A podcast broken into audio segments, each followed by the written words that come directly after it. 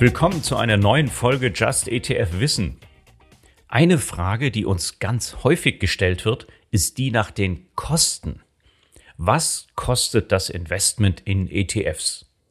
Wenn ich also größere Beträge investieren und keinen ETF-Sparplan anlegen möchte, bekomme ich überhaupt mit, wie hoch die Kosten sind? Und wie hoch sind die Kosten im Vergleich zum Ergebnis? Rechnen müsst ihr am Ende selbst, aber pst, so viel sei verraten, das Investment in ETFs ist sehr günstig. Die meisten denken als erstes an die Produktkosten. ETFs zu verwalten ist ja mit einem gewissen Aufwand verbunden. Es soll schließlich immer genau das drin sein, was der Anlagestrategie entspricht. Bei Indexveränderungen muss das Portfolio angepasst werden. Außerdem muss die ganze Fondskonstruktion aufsichtsrechtlich korrekt eingerichtet sein, denn der ETF ist ja ein beaufsichtigter Publikumsfonds. Diese Kosten bezieht der ETF aus dem Fondsvermögen. Das bekommt ihr mit, weil die Rendite des ETF exakt um diesen Betrag niedriger ausfällt. Ihr braucht keine Angst vor versteckten Kosten haben, denn Fondsanbieter müssen diese laufenden Kosten detailliert ausweisen. Ihr findet diese Information im Beipackzettel zum ETF, dem sogenannten Kit. Sind ETFs nun besonders teuer oder billig? Und fallen große Teile meiner Rendite dem Fondsverwalter zum Opfer? Dazu ein klares Nein.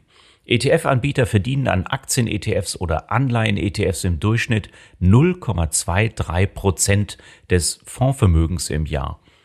Einen MSCI World ETF gibt es schon ab 0,12 Prozent im Jahr. Das ist wirklich billig.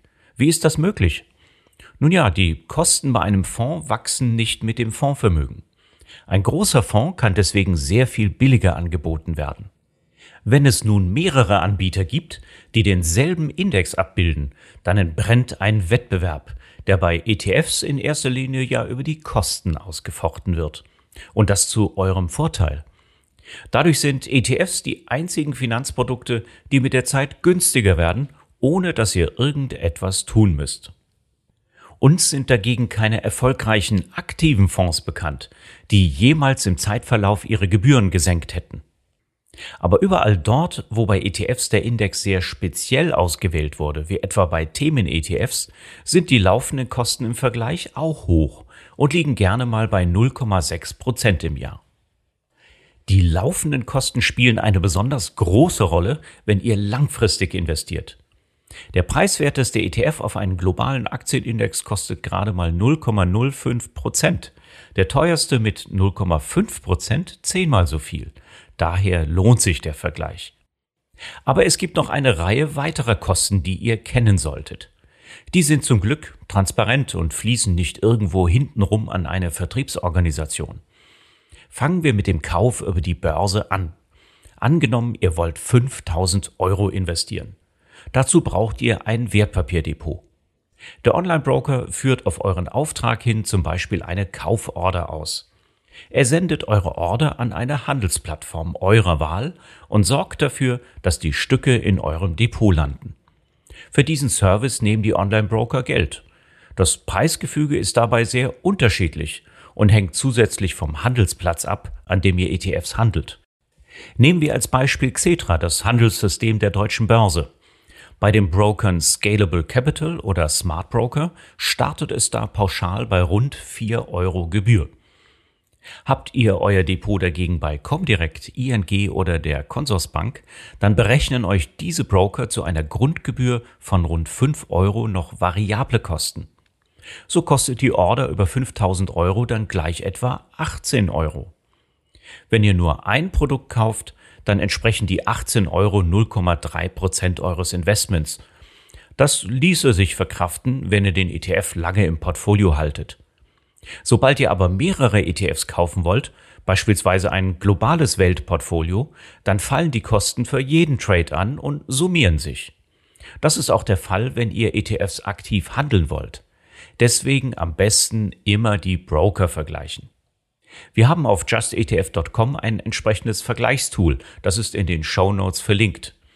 Zu den Servicegebühren für die Broker kommen dann noch Handelsplatzgebühren dazu.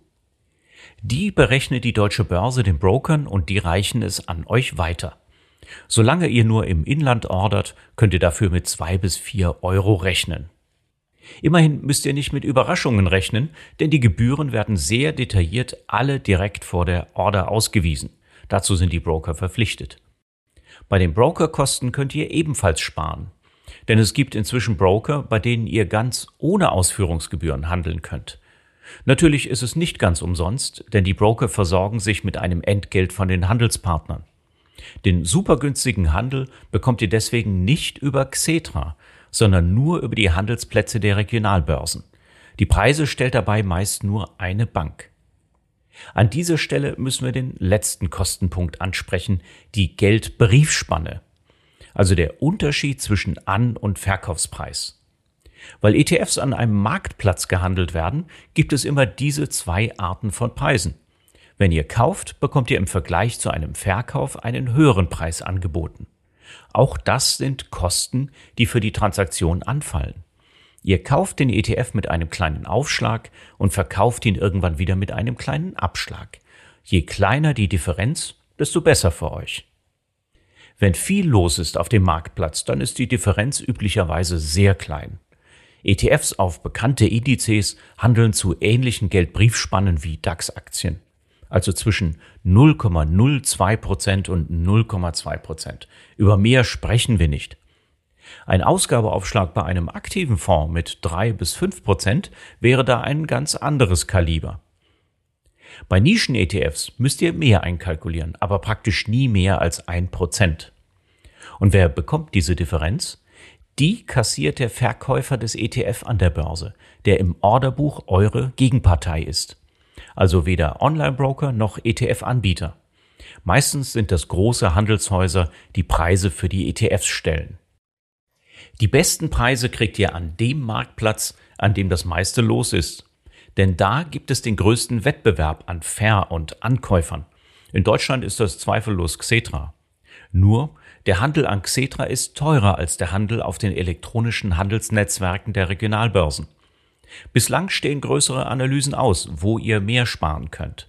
An der Geldbriefspanne auf einem liquiden Marktplatz oder durch die niedrigen Handelsgebühren.